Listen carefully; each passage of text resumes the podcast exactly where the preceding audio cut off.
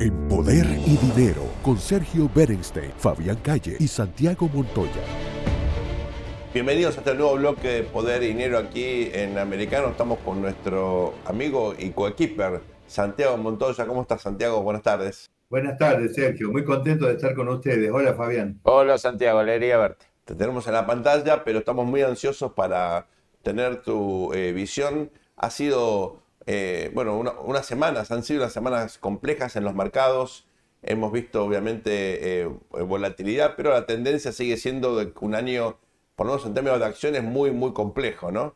Eh, ¿Cuál es tu visión al respecto, Santiago? Yo creo que vamos a otra vuelta de rosca en materia de incertidumbre. Me parece que las últimas, los últimos movimientos de Putin devuelven a, a poner también eh, un signo de interrogante sobre la evolución de los precios de los combustibles y de, los alimentos. De todo esto, por supuesto, además de un riesgo global, digamos, más alto en una región, digamos, tan determinante como, es Europa.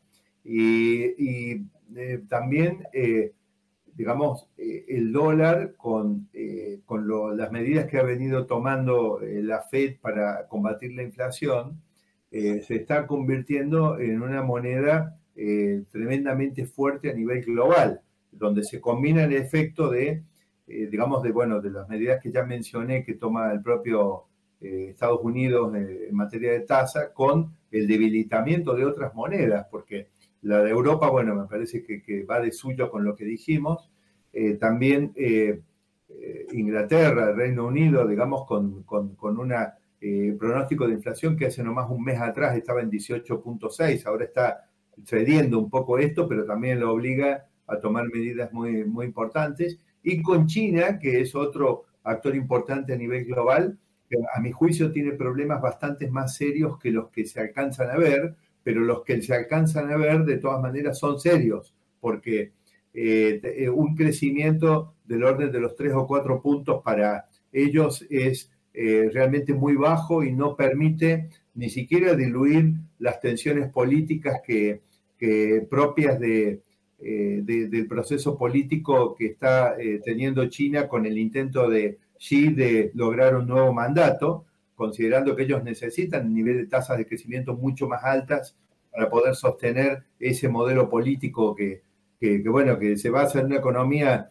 de capitalismo de Estado, pero que de libertades políticas para sostener ese capitalismo no tiene nada. Entonces, me, parece que toda esa incertidumbre global, Sergio Fabián, eh, va a seguir siendo eh, lo, digamos, el trasfondo de, la economía de aquí a fin de año, que si, si no, digamos, nos ponemos a sacar cuentas, octubre, noviembre, diciembre, apenas un trimestre, un, un cuarto, ¿no? Está faltando. Santiago, en las últimas semanas había como en los medios de prensa especializados, The Economist, Financial Times y otros, como un clima de que el tema del precio de la energía podía empezar a ceder, que eso iba a impactar en la inflación, al menos no en el hardcore como siempre explicás vos, pero sí en el bolsillo de la gente, tan importante en Estados Unidos la gasolina, eh, que los alimentos podían no tener una crisis terminal por estos acuerdos que hay para la salida de cargamentos por el Mar Negro que Turquía negocia con Ucrania y Rusia. Y esto genera pocas semanas después el discurso que escuchamos hace pocos días de Putin amenazando abiertamente con el armas de destrucción masiva. No es la primera vez que Rusia de febrero amenaza con las armas nucleares, pero nunca en una cadena nacional, digamos, ¿no? con lo cual le da otra jerarquía a la amenaza.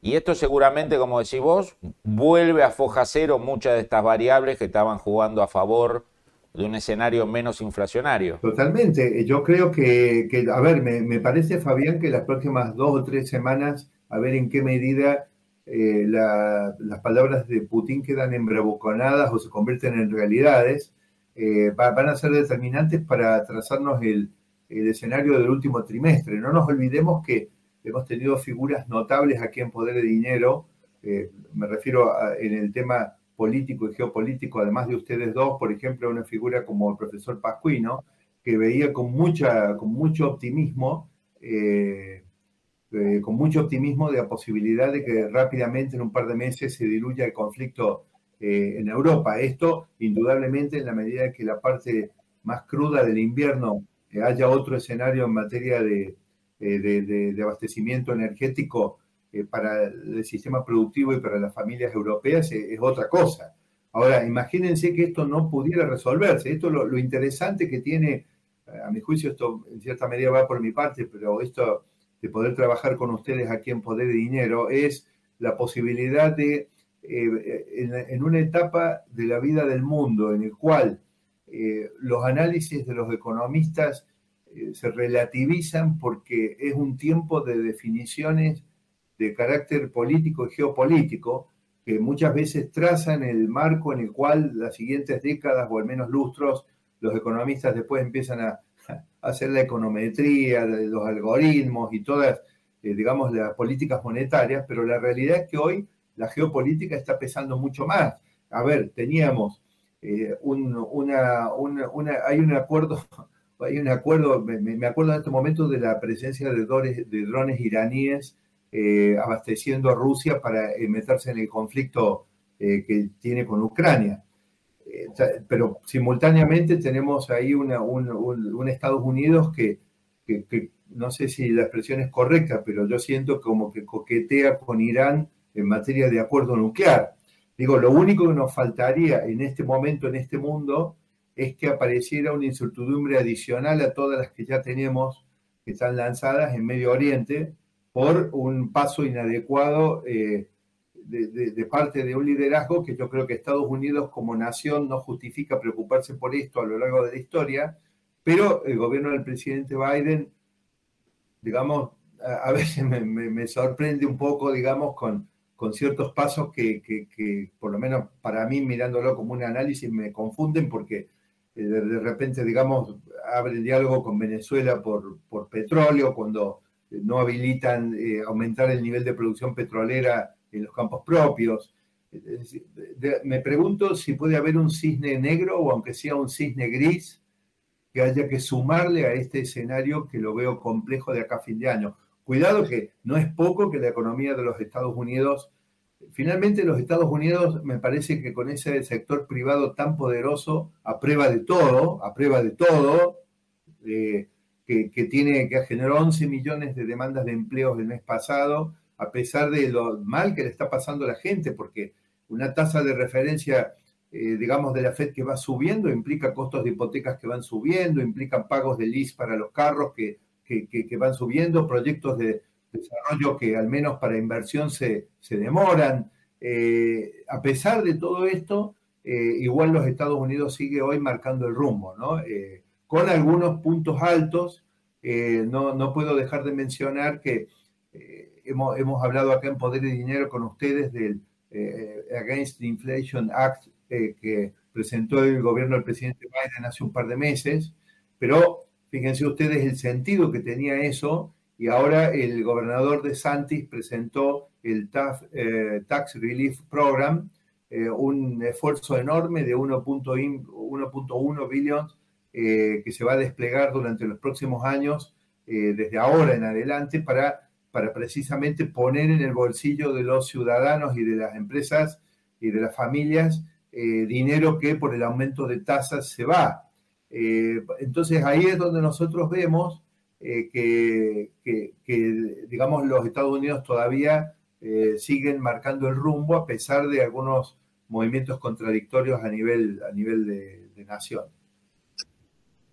Santiago, nos quedan unos pocos minutos, pero me gustaría tener tu opinión ¿Cuál puede ser el impacto de corto plazo de esta nueva incertidumbre que se genera eh, por eh, bueno, la naturaleza del conflicto en Ucrania? Vos decís, aumenta la incertidumbre energética, aumenta la inseguridad eh, alimenticia. ¿Esto implica otro aumento de precios para los consumidores de energía y de alimentos? Como sugería recién Fabián, se revierte un poco la tendencia que veíamos en las últimas semanas cierto optimismo respecto a una inflación que parecía desacelerarse? Eh, Sergio, eh, yo tengo que apostar a que el gobierno del presidente Biden, después de haber reaccionado tarde, lento y poco eh, en la fase inicial de esta crisis, vos viste cómo es esto, a veces nos toma con los reflejos, nos toma desprevenidos pero una vez que ya ocurrió una primera,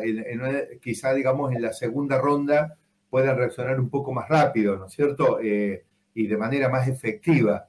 Eh, tengo, tengo temor igual, acá uno de los columnistas, de los entrevistados que pasó por Poder y Dinero, Rosendo Fraga, siempre repite la frase de que muchas veces las crisis escalan por errores de cálculo. Y me, temo, digamos, que este enrarecimiento del clima, eh, digamos, a partir de, las bravuconadas de, Putin. Digo bravuconadas porque prefiero que sean bravuconadas y que no sean realidades, quiero decir. Prefiero que queden bravuconadas.